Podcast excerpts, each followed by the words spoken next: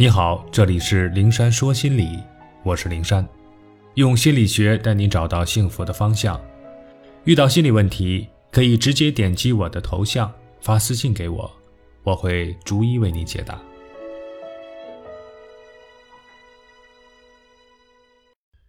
从讨好型人格形成的根源说起，每个人的行为、心理都有一些特征。这些特征的总和就是人格。人格的形成和先天、后天种种因素相关，可以说是与先天的遗传、后天的环境和教育因素分不开的。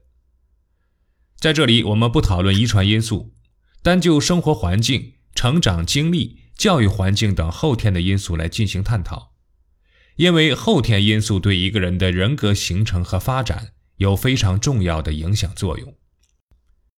任何问题都是有果必有因，每一个讨好型人格的形成，其背后都有特定的环境因素，而且冰冻三尺非一日之寒，一定是从幼年时候开始，慢慢影响并强化了讨好型人格的形成。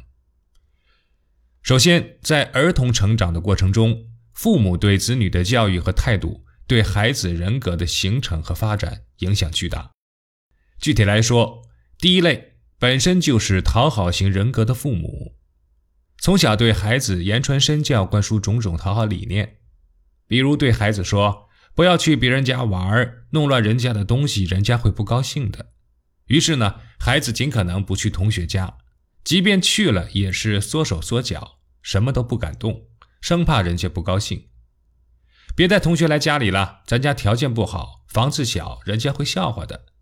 于是呢，孩子在同学面前自觉不自觉地低人一等，和别的孩子玩，尽量让着人家，别跟他们闹矛盾，退一步海阔天空。于是孩子尽量避免和别人发生冲突，即便有矛盾，自己吃了亏，父母也说吃亏是福。于是孩子养成了忍让、懦弱的性格。就这样，孩子从小听着父母如此的教诲，看着父母在人际交往中做着讨好别人的事。长期被父母言传身教，耳濡目染，逐渐也就形成了讨好型人格。第二类呢是性格粗暴强硬、控制欲特别强的父母。因为在这样的家庭里，孩子什么事都要听父母的，不能有自己的想法和意见，稍有不顺从就会被责罚打骂。渐渐的，孩子便会软弱无主见，即便有想法也不敢表达。养成了顺从的心理习惯，而且为了不被责罚，学会讨好父母。长大后，在和别人交往时，也会像讨好父母那样去习惯性的讨好别人。比如前文中举过的例子，那个二十六岁的雨薇，正是控制欲特强的父亲把他管教成了讨好心理严重的小老鼠。第三类呢，是冷落、忽视孩子的父母。家里孩子多，处于中间位置的孩子往往被父母忽视。比如前文中我们说到的日本电影里的主人公松子，从小被父母忽略，形成了严重的讨好型人格。从小寄养在亲戚家的孩子，被送到隔代老人身边，父母很久不看望一次的孩子，心里难免有一种寄人篱下和父母不爱我的想法。父母感情不和，家庭不和睦，迁怒于孩子。或者父母各自生闷气、冷战，都不理孩子，孩子内心缺乏安全感，也容易自责，觉得父母不开心都是自己做的不好。我曾和一个这样的孩子沟通，他说：“爸爸妈妈一吵架，妈妈就抱着他哭，他就特别自责，觉得自己没有能力让妈妈开心，实在是自己无能。”第四类呢，是总是否定和打击孩子自信的父母。这类父母对孩子要求严格，很少表扬、夸奖、肯定孩子。孩子做什么事总是给孩子差评，对孩子挑刺、看不足。我家邻居明明的妈妈就是这样，每天听他跟孩子说话，张嘴就是否定。你看看你这字儿写的太难看了，总这么磨蹭，烦不烦人呐？你说说你这次考试怎么回事？比你同桌少考了十几分。我曾跟他聊过这个问题。他说：“我这也是为孩子好啊，就像给小树修剪枝杈一样。眼睛盯着他的缺点不足，帮他改正，他才能端正挺拔的长成好苗子。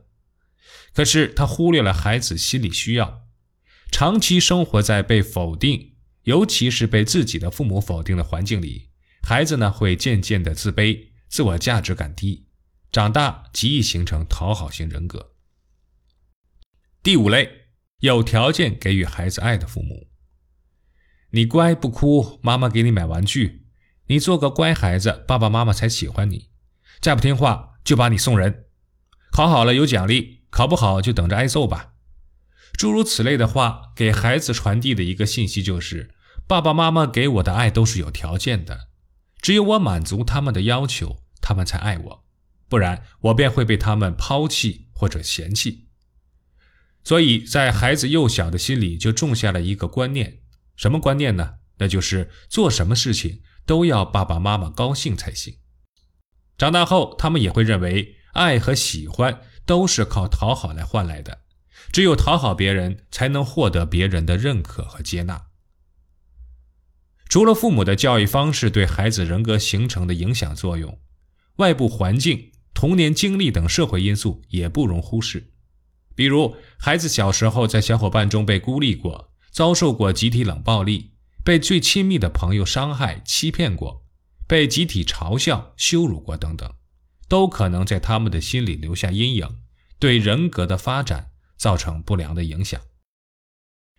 有人跟我讲了一件发生在小时候却终生难忘的事，那是上小学二年级的时候，他被同桌那漂亮的自动铅笔所吸引。